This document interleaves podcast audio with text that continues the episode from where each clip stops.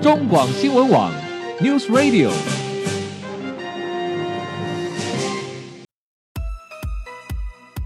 政治大人物、企业 CEO 有何成功的秘诀、制胜的绝招？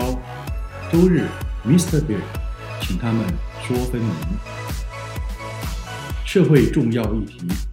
台湾文化传承，哪些话题最新鲜、最有趣？周日，Mr. Big 带您关心台湾脉动。每周日下午三点零二分，跟着主持人郭志珍，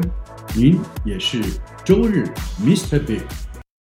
各位中广新闻网的听友，大家好，欢迎收听周日 Mr. Big 焦点人物、焦点话题时间，我是节目主持人郭志珍。回到节目中，接下来单元是生活医疗大小事。很高兴邀请到的是经验皮肤科的诊所院长蔡医生，蔡医师来节目中，谢谢你，蔡医师。大家好，好，各位听众朋友，我们日常生活中常常会碰到很多跟健康、生活、医疗相关的问题，我们在节目中要请蔡医师来帮我们做一些解答。好，呃，蔡医师，我不晓得你有没有一种经验哦，呃，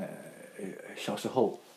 考试哦，对重要考试联考前，好、或者是糟糕，哇，哦你泄露你的年纪 嘞！大联考，对对对，现在没有联考了，哦对现在没有联考了好。或者是说，呃，你被老师点起来说，呃啊，那这个蔡同学，你就代表班上去做即席演讲，是超高即席演讲，天哪，多紧张啊！心跳加速是，嗯好，这时候你发觉说，不仅心跳加速，是心哭比比喘，而且手心开始冒汗。对对，好、好，这时候呢，各位听众朋友，手心开始双掌冒汗的时候，有的时候不仅仅只是紧张，这种紧张而已啦，对不仅仅只是紧张而已，而且它可能是一种状况，叫做手汗症。对是吗？是的，没错哈。好，有些人哈，其实手汗症这种东西，其实它好像没有分一年四季，没有分季节的，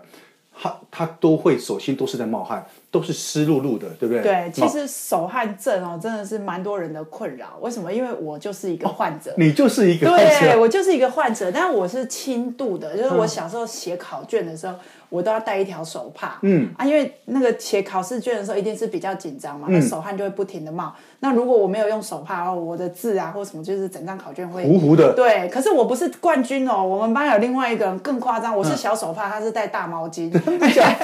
他干嘛就是他会对滴水吗他？真的会滴水，他真的会滴水，天哪他成绩也很好。嗯哦，通常手汗症哦，他不是故意的，这个是嗯是交感神经兴奋的一个结果。那有些人是属于呃这种，我们把它归在说没有一些器官的异常的，这种叫原发性。那另外一种，有些有器官异常，譬如说甲状腺功能亢进的嗯人，他也容易有手汗症，嗯，或者是他有一些内分泌的问题，嗯，哦，那一类当然就是把他原本的疾病来做一个控制，嗯，可是如果像我们这种原发型，就是说我们也不是要紧张，我有时候也没有紧张，我心情很好，他也 是在流还在汗冒汗是吧？对对，那这个呢，在小时候可能只是写写考卷的问题嘛。嗯哦，可是如果当他大一点，譬如说我们遇过一个案子比较特别，是一个呃准备要去当兵了，嗯，但是他怕他的手汗呢比较属于严重型，严重型就是说你将手拿出来，他的汗会滴下来的。好，滴到桌子都会湿哦的，这个这叫严重。嗯，那他的问题是说，他去当阿兵哥，可是他怕他拿枪的时候会滑掉，是是是哦，到时候被长官骂说以为他故意的。他这样就说直接验退啊，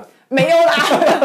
他还是要要要这个爱国啦，啊哦，所以他还是想要去当，所以他后来就来做一些寻求一些治治疗疗。嗯对，那还有一个有一个类型的人，他也会想要做治疗，就是他是我有一个朋友，他是呃弹乐器的，嗯嗯啊啊他这是当然个当然中国的一个古乐的一个乐器，好像是扬琴还是什么的，但嗯是他如果有这个手汗的困扰，他可能在他的表现上面就会哎不精准，会失准对对哦。，那我就想到我小时候我学钢琴的时候也是，我每次去钢琴老师家弹完，他都要用手帕再擦一次那个琴键。所以其实手汗症没得的人，你不知道我们的困扰是来自于社交，你跟人家是握是是手，挡对挡对，像我我去开会，我现在比较稳定一点，但我之前可能很严重的时候，跟人家握手的时候，你在那个手要伸出来，你会稍微犹豫了一下，或在身上擦一下，嗯那对方可能觉得说，哎呦，啊你是怎样没谁去哦，嗯哎、对，所以其实大部分手汗症的困扰不是来自于。这个可能的，我们刚刚说功能的问题嗯之外，还有一些是社交的问题，可能你不好意思跟人家握手，是啊、或者是说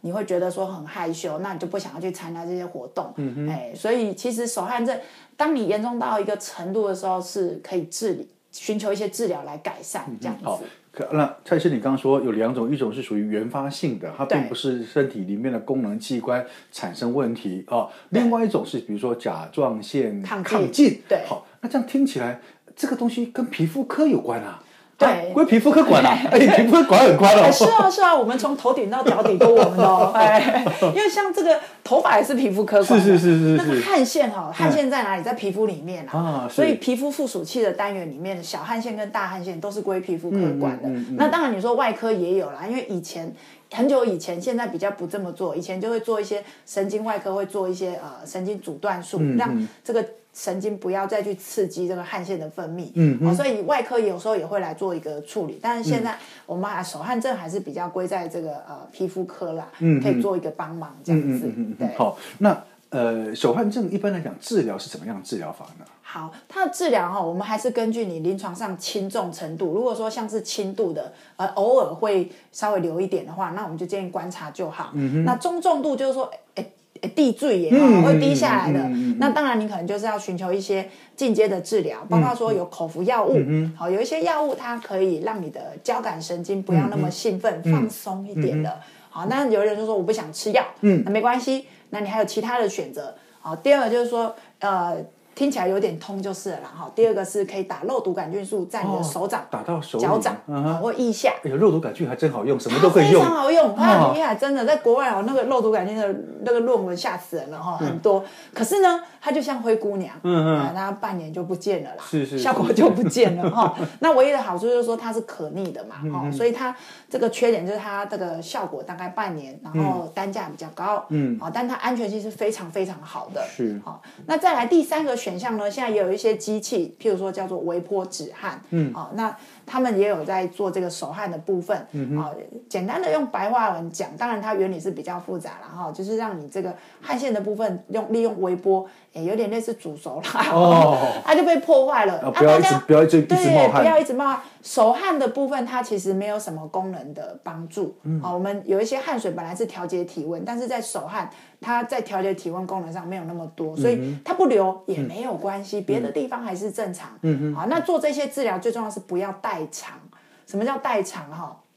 我有一个朋友，就是刚刚那个弹乐器的朋友，他在呃十几年前就是去做了一个呃神经阻断，嗯，就让他的手汗不要流，嗯，但是他会代偿跑到脚去了。哦，代偿的意思是是会移转的意思，对哎对对，是吧他本来哦该手流的，他本来脚可能没流那么多，嗯，结果他做了一个那个呃神经阻断之后，反而变得脚汗很多很多，哦糟很多糕，对，所以他变得要去换袜子哦脚汗比手汗还麻烦，更困难因为你穿鞋在里面，对整个湿漉漉的，是，嗯所以现在有有有朋友问我说，哎，要不要去做神经阻断？我说现在这个不是主流，因为嗯它、大家发现就是说这个汗不从手出来，嗯，还跑从腋下或从脚底，是哦啊，甚至有头顶，头顶更糟糕，哦真的哦头顶真的他就满头大汗啊，是是啊，他也是没有紧张哎，他就是满头大汗、嗯哦，所以呃，以前会有一些外科手术的方式，现在就比较不鼓励，嗯所以我们总结来讲，就是第一观察，嗯、哦，第二就是可以吃口服药，嗯第三可能可以使用肉毒杆菌素或者是是这个我们微波止汗的一个是是是呃方式。不过基本上就像蔡医师你说的，手汗症基本上并不会对你的身呃是身体的状况产生任何的危害，或是但是就是社交的对困扰而已。对那共有一些大家共有可能尽量呃想办法。克服这个社社交问题吧，那、也就不用说做太多那种比较，你刚刚说去做阻断性的，反而对会造成其他的延伸或后遗症，也不对好。，是的，所以好那个手手汗的患者哈、其实啊、呃要先评估一下你的轻重程度。嗯嗯嗯那如果真的是很严重，我们可以有一些帮帮助你的方法。但如果是轻度，我是建议就是观察就可以观察啦就好了，就像你对啊自己是轻度嘛，对嗯不对对，哎，我忘记提到一个最简单的方法，但是这个可能不一定有效 啦。哎，其实有时候像我轻度的，我脚汗的也是，我们就会建议他去买一个没有香味的止汗剂。嗯，啊，那可能还有明矾或者是铝。嗯，那个铝门窗的铝铝铝盐的一些喷的那些止汗剂，它可以暂时，真的是暂时，哎，几个钟头，几个钟头你就比较不会流。哎，譬如说你等一下真的有一个很重要的场合，要啊赶快先喷一喷啊，然后